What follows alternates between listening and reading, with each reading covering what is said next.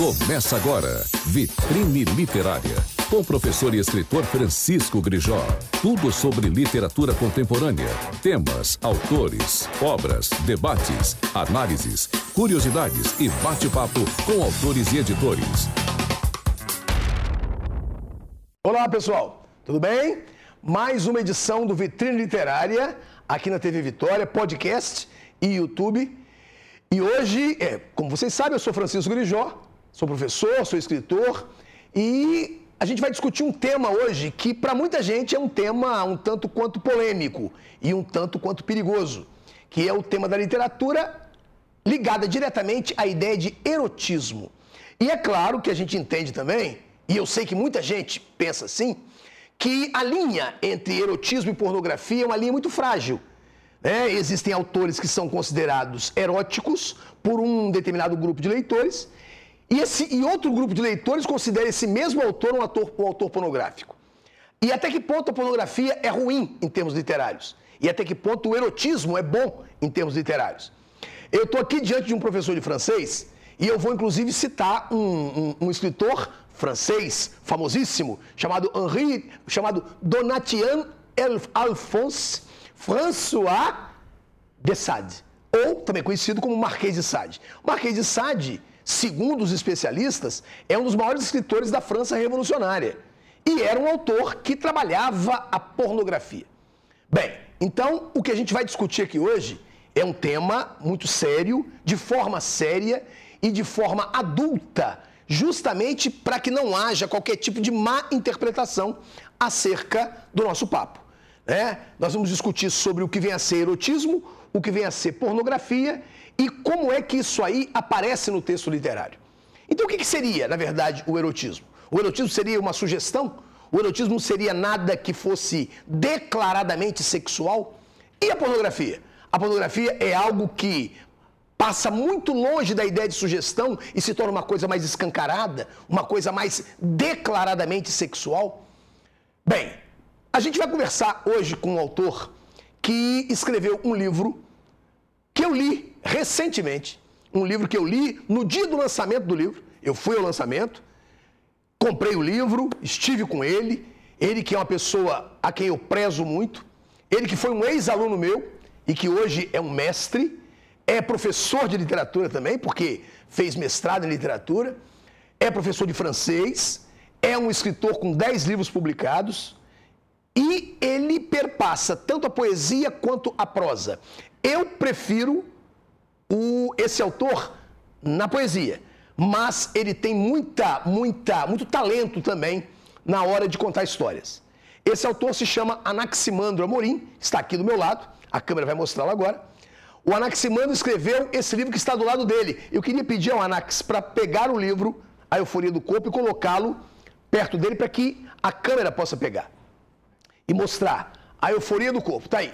Esse livro, A Euforia do Corpo, é um livro que eu li de imediato, de uma tacada só, que traz um exercício filosófico sobre o corpo e traz, claro, no seu bojo, um exercício filosófico sobre o erotismo. Então eu vou começar com Anaximandro, como eu gosto muito de provocar os, os meus entrevistados, que são pessoas que vêm para cá justamente sabendo que tudo que elas vão dizer, elas vão, é, é, tudo que elas vão dizer vai, num certo sentido, de abrir caminhos, abrir horizontes para que a gente possa pensar, para que a gente possa discutir a literatura.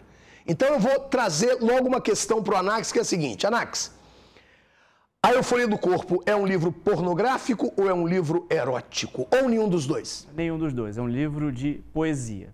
Agora, a Euforia do Corpo, como você bem colocou aí na sua, na sua fala inicial, é, ele é um livro que flerta com a filosofia com a obra de um filósofo francês chamado Jean-Luc Nancy, que pensou o corpo. Nisso de pensar o corpo, ele abriu caminhos, inclusive para questões do erotismo, é, que a gente vai com certeza explicitar bem aqui nesse programa. Você falou bem, né? Essa, o que seria erótico, o que seria pornográfico. Então, há um erotismo aqui dentro de euforia do corpo. Mas, é, antes de mais nada, o que ele pretende aqui é, o que eu pretendo aqui nesse livro é fazer realmente uma reflexão sobre o corpo humano, passando por várias questões. dentre as quais a questão do erotismo, que realmente tem uma carga considerável nos textos do livro. Mas o corpo humano anatômico ou o corpo humano simbólico? O corpo humano em todas as suas dimensões. E aí, isso é interessante, eu vou pegar o seu gancho. Porque qual é a proposta do livro? É justamente sair da questão biológica e problematizar o corpo em outras questões incluindo a questão do erotismo, mas também dimensões é, espirituais, dimensões políticas. O corpo também é um ato de resistência. O corpo também pode ser um ato político. Se você pensar, por exemplo, nas questões do corpo da mulher, do corpo trans, do corpo negro, a gente que vive atualmente num período de muita polarização, num período muito complicado, é, existir ter um corpo é um ato de resistência para muitas pessoas. Então, pensar o corpo em todas essas dimensões é uma proposta dessa minha literatura em Euforia do Corpo. O, o, o clássico, o, o, grande autor brasileiro que trabalhou a ideia de corpo foi Jorge Amado. Uhum. É? Jorge Amado é um grande contador de histórias, independentemente de a academia considerá-lo repetitivo ou não, uhum. mas ele é um contador de histórias que criou pelo menos quatro mulheres absolutamente definitivas. Né? Tereza Batista, Tieta, Gabriela e Dona Flor. Uhum. Que são quatro mulheres altamente sexualizadas, que são figuras cujo corpo é um corpo baiano, no sentido de, de negritude, no sentido de malemolência, no sentido de, de sedução uhum. e no sentido, inclusive, de de realização com a cozinha, com a hum. culinária. Que tem né? muito a ver com o erotismo, exatamente, né? O comer. É, exatamente, é. o ato de comer. Uhum. A minha pergunta para você é: o, a ideia do corpo feminino, especificamente do corpo feminino, ela é uma prioridade no seu livro? Ou o corpo como um todo? O corpo como um todo. O corpo como um todo, inclusive, há alguns textos que tentam até. É, é pegar ali ganchos, por exemplo, do corpo feminino, do corpo masculino, uh, em, em, todos os seus matizes. Agora, essa questão do Jorge Amado é interessante, essa questão do, do, erotismo em Jorge Amado. Jorge Amado é um produto do tempo dele. Sim. Né? Então, como um produto do tempo dele, ele tem uma visão masculina. Sem dúvida. Né? E muitas vezes até, e me perdoem os críticos, machista.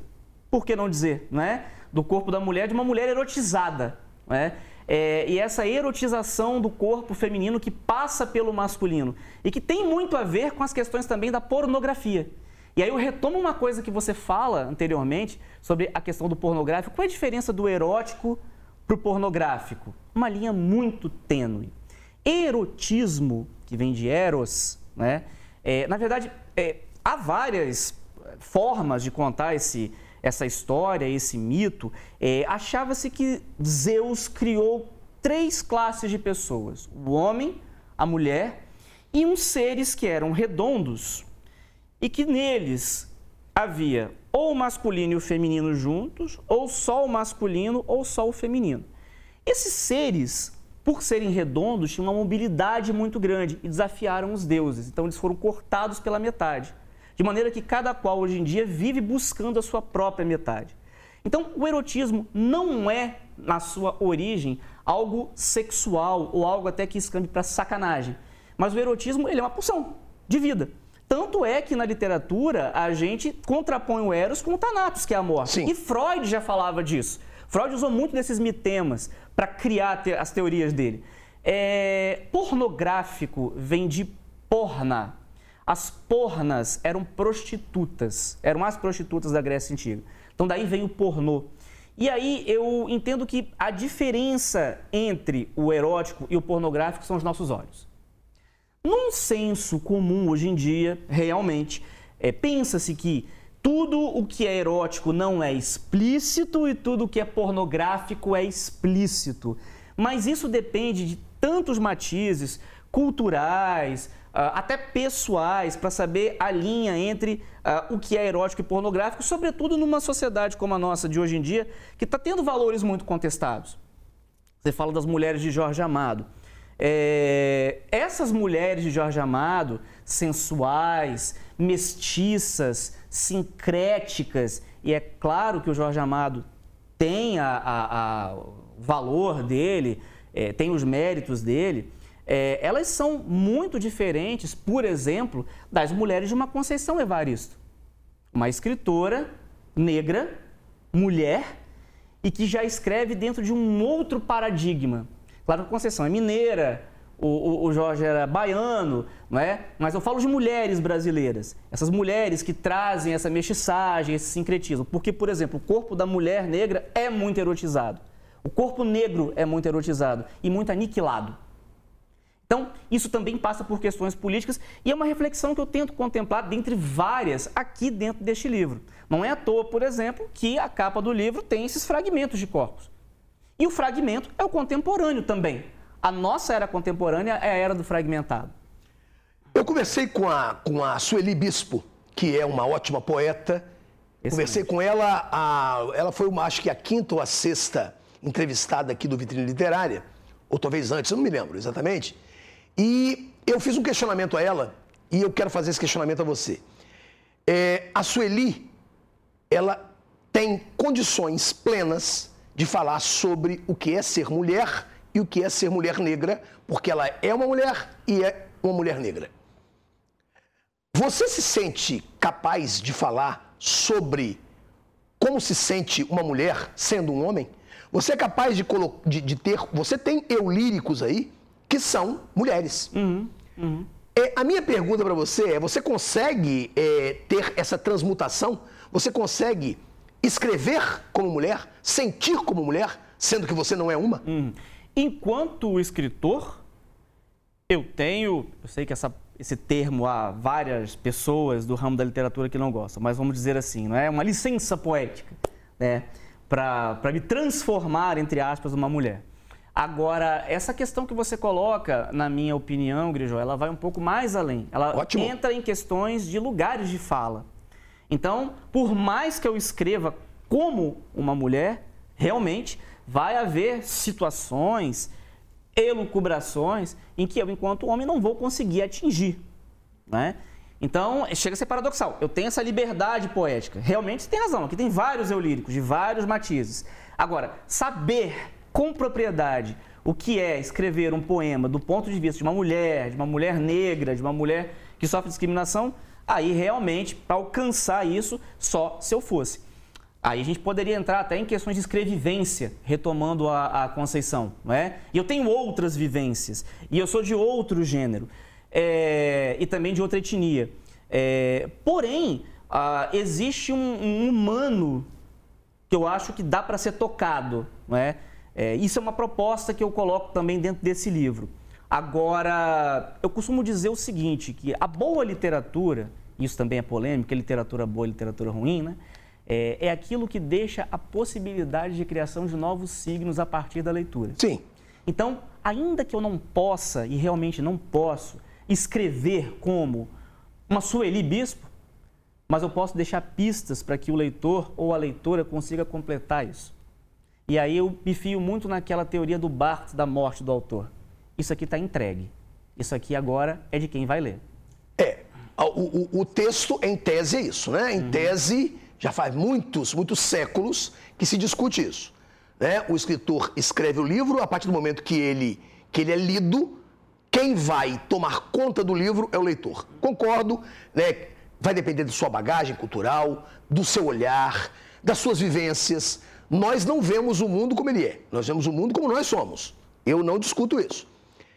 Esse livro é um livro do corpo como você vê. Uhum. E você faz uma coisa muito boa para o leitor. Porque eu, embora tenha lido é, muito rapidamente, mas eu leio com atenção. E eu percebi alguns poemas aí em que eu olho para esse poema e eu tenho certeza de que uma outra pessoa vai olhar de outra maneira. Uhum. Né? Porque a nossa subjetividade, ela é o tempo todo, ela é o tempo todo fomentada, ela é o tempo todo é, instigada a participar do texto. O que eu quero saber de você é o seguinte: você lê literatura erótica? Você lê literatura erótica? Você lê literatura pornográfica? Ou já leu? Já, já li. Já, já li, leu? É, já. é vamos, vamos colocar aqui. É, eu, eu, falei Seria de... também literatura pornográfica, é, né? Por exemplo, o, o, o, o Marquês de Sade é pornográfico. O Guilherme Apollinaire que, que é um, ele é autor de Caligramas, que é um livro de poemas, e é autor de As Duas Mil Varas. Uhum. E é autor de, de, de, de, de, de Dom Juan, que são textos rigorosamente, assumidamente pornográficos. Uhum. O que eu quero saber de você é o seguinte: essa ideia de erotismo que perpassa o seu texto, né, ela tem uma ligação direta com, não só com a filosofia, mas ela tem uma ligação direta também com a psicanálise. Uhum. Me pareceu. Uhum, uhum. É, Freud, Freud transformou o corpo num grande mistério a ser desvendado. Certo. Você também fez isso. O corpo é um grande mistério. É, corpo, é, eu já começo dizendo, né? O corpo é uma loucura, né? Então, é, é se a gente é, fala da loucura, é. né? Você, inclusive, usa o, o Galeano. Uhum, o Galeano uhum, fala, né? Uhum. O, o, o, o, o que fala que o corpo é isso. É. O corpo é, é uma maldição. Aí o corpo diz, eu sou uma festa. Eu sou uma festa, né? é, justamente. Você, você, você coloca o corpo como uma grande festa nesse livro? Sim, sim, sim, sim. É, pensando em festa até como uma polifonia do Bhakti, por exemplo. Sim. Também, né? A gente pensa como o corpo, como um lugar de fala também, falar sobre o corpo. E aí é interessante você falar da, dessa questão da psicanálise. É, eu não sou, né, eu nem poderia falar, para falar uma besteira aqui retumbante, é, eu, não, eu não tenho uma leitura de Lacan, mas o Jean-Luc Nancy, ele é um dos discípulos. Ele, ele, ele, problematizou Lacan, na verdade, e vários outros pensadores. É, Lacan, ele é um, um, um teórico de palavra, ele faz jogos de palavras, né? é. Às vezes até intraduzíveis ou inversáveis, enfim, né? É, e o que é interessante nesse, nesse filósofo, é, sobre quem me baseei, é, em 1992 ele faz uma cirurgia de peito aberto e recebe um transplante de coração. E de 92 ele vive até 2021. E ele fala numa entrevista que ele se sente um super-homem, porque ele é um transplantado, não é? Então isso deu o um ensejo a pensar o corpo. E ele fala da ideia do escrever o corpo e do excrever o corpo. Ou seja, pensar o corpo de fora do de corpo. Né? E aí isso é polifonia, isso, numa última análise, é festa, com certeza. Né? E você pensar as questões do corpo. Quando você para para pensar, por exemplo, que a gente vive uma sociedade é, que até hoje reprime, por exemplo, em ritos de machismo, é o corpo da mulher, não é? É, não quero aqui fazer uma ode a respeito de, de, algumas questões, mas enfim. Você tem, por exemplo, a questão da descoberta do próprio corpo pelo adolescente, então isso é uma coisa que, que também é refreada. É... Esse corpo de festa se torna um problema. Então, quer dizer, é, ter o domínio do próprio corpo é também participar da sua própria festa, é participar da sua própria felicidade. E eu até falo disso aqui, tem um poema que fala disso, né, de você dominar o próprio corpo. É, tem pessoas que não têm o domínio do próprio corpo. Tem, por exemplo, mulheres que são esterilizadas é, contra a própria vontade. Então, é, é para alguns é festa, para outros não, não é? Mas tantas coisas que a gente pode pensar a respeito dessa questão do corpo, do escrever o corpo e dessa polifonia. Agora, você falou de literatura pornográfica e erótica. É, o Marquês de Sade é extremamente áspero. O Marquês de Sade é spleen o tempo todo. O Marquês de Sade não é uma literatura que te excita. O Marquês de Sade é uma literatura. Você está falando por você. É a minha leitura. Certo. Eu não me sinto excitado lendo o Marquês de Sade. Já li o Marquês de Sade e eu acho que é um texto que não respira. O Sade é violento, né? O Sade é violento. Ele é sádico. Daí Exatamente. Vem termo, daí vem né? Ele é sádico. Ele é violento. Exatamente. Assim como o Mazoc também era, era, era, era violento, mas uma violência mais passiva. Daí vem o termo masoquismo, é, né? É, é, mas o SAD não. Ele, não, o SAD é, né, é, Ele é, cruel, ele é, é cruel. Agora, esses conceitos também de pornografia e erotismo, eles mudam ao longo do tempo. Por exemplo, cito um outro francês, Pierre Choderlos de Laclos, As Ligações Sim, Perigosas. As Ligações Perigosas. É, eu li também La Liaison Dangereuse. e eu achei o livro extremamente elegante. E altamente erótico. E altamente erótico. Sem dúvida. E existe uma carta, eu tenho uma edição que tem uma carta do pai dele, ou algo que ele fala. O pai dele fala: cuidado para não ruborizar as senhoras. Achei isso incrível, fantástico. Uma literatura do século XVIII. Então, quer dizer, você tem. Que era uma época da libertinagem. Essa e, época. E ele presumia também que as senhoras iam ler. Sim, até né? porque as mulheres sempre foram as Exatamente, grandes leitoras. exato. Né? Sempre foram as grandes leitoras. E isso na literatura, na história da literatura. É, é, o que é engraçado, né? Você tem é, uma maioria de homens escrevendo e uma maioria de mulheres lendo, né? Isso. As mulheres sempre muito alijadas do cânone, né? Infelizmente. É, é- esse é um, é um tema que eu acho que seria bem interessante. Não sei se vai dar para a gente tocar, para a gente esgotar hoje, porque a gente tem pouco tempo, mas é, é interessante isso. Como é que. Porque o, o seu texto dá para a gente ir imediatamente para a ideia de machismo e de feminismo, sem nenhum problema. Não, não feminismo político, nem o machismo político, mas no sentido de como é que se vê o mundo de forma masculina, de como é que se vê o mundo de forma feminina. É, você falou uma coisa bem bacana, né? Homens escrevem e mulheres leem.